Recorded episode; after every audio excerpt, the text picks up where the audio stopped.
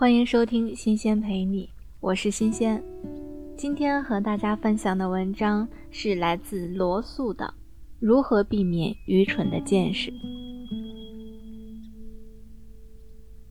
怀有各种各样愚蠢的见识，乃是人类的通病。要想避免这种通病，并不需要超人的天才。下面提供几项简单原则。虽然不能保证你不犯任何错误，却可以保证你避免一些可笑的错误。如果一个问题单凭观察就可以解决的话，就请您亲自观察一番。亚里士多德误以为妇女的牙齿数目比男人少，这种错误他本来是可以避免的。而且办法很简单，他只需请他的夫人把嘴张开，亲自数一数就行了。但他却没有这样做，原因是他自以为是，自以为知道，而实际上自己并不知道。这是我们人人都容易犯的一种致命错误。我自己就以为刺猬好吃油虫，理由无非是我听人这么讲过。但是如果我真的要动手动脚写一部介绍刺猬习性的著作，我就不应该妄下断语，除非我亲自看见一只刺猬享用这种并不可口的美餐。然而。亚里士多德却不够谨慎。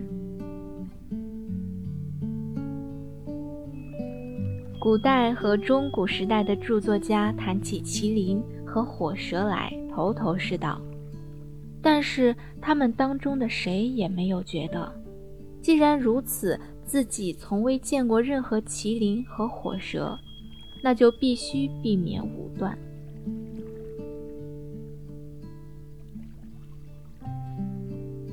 许多事情不那么容易用经验加以检验。如果你像大多数人一样，在许多这类事情上有颇为激烈的主张，也有一些办法可以帮你认识自己的偏见。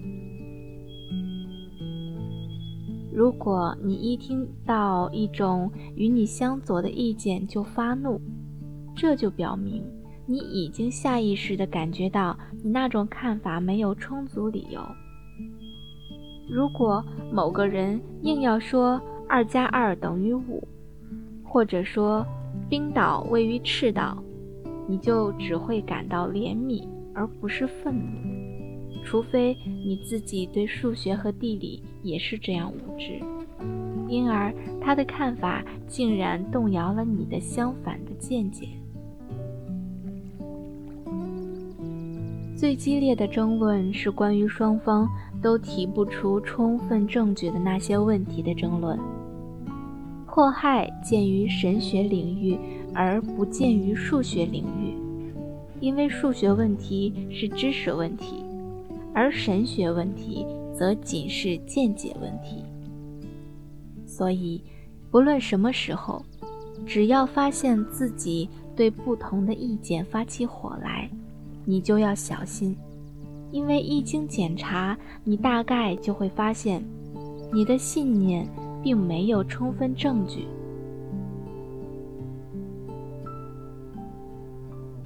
摆脱某些武断看法的一种好办法，就是设法了解一下与你所在的社会圈子不同的人们所持有的种种看法。我觉得这对削弱狭隘偏见的强烈程度很有好处。如果你无法外出旅行，也要设法和一些持不同见解的人们有些交往，或者阅读一种和你政见不同的报纸。如果这些人和这种报纸在你看来是疯狂的、乖张的，甚至是可恶的。那么，你不急，在家看来，你也是这样。双方的这种看法可能都是对的，但不可能都是错的。这样想一下，应该能够慎重一些。有些人赋予心理想象力，对于这些人来说，一个好办法便是设想一下自己在与一位怀有不同偏见的人进行辩论。这同实地跟论敌进行辩论比起来，有一个有利条件，那就是这种方法不受时间和空间的限制。圣雄甘地就对铁路、轮船和机器深表遗憾，在他看来，整个产业革命都要不得。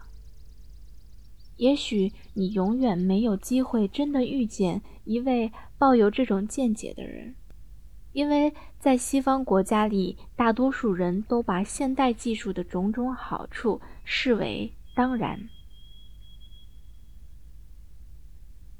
但是，如果你确实想同意这种流行的看法乃是正确的，那么，一个好办法就是设想一下，甘地为了反驳现代技术的种种好处而可能提出的论据，从而检验一下你自己想到的论据。我自己有时就因为进行这种想象性的对话，而真的改变了原来的看法。既令没有改变原来的看法，也常常因为认识到假想的论敌有可能蛮有道理，而变得不那么自以为是。对于那些容易助长你狂妄自大的意见，尤以提防。不论男女，都坚信男性或女性特别优越。双方都有不可胜数的证据。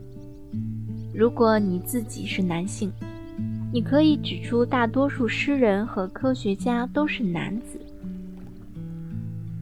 而如果你是女性，你可以用大多数罪犯也都是男子来反唇击击。这个问题本来就根本无法解决。但是自尊心却使大多数人都看不到这一点。不管我们属于世界上哪个国家，我们大家总是认为我们自己的民族比所有其他民族都优越。既然每个民族都有自己特有的长处和短处，我们就把自己的标准、价值加以调整。以便证明自己民族的长处乃是真正重要的长处，而其缺点相对来说则微不足道。在这个问题上，一个明白事理的人也一定会承认，他没有明显正确的答案。由于我们无法和人类之外的智者辩论清楚，所以要处理这个。人之所以作为人的自高自大的问题，就更加困难了。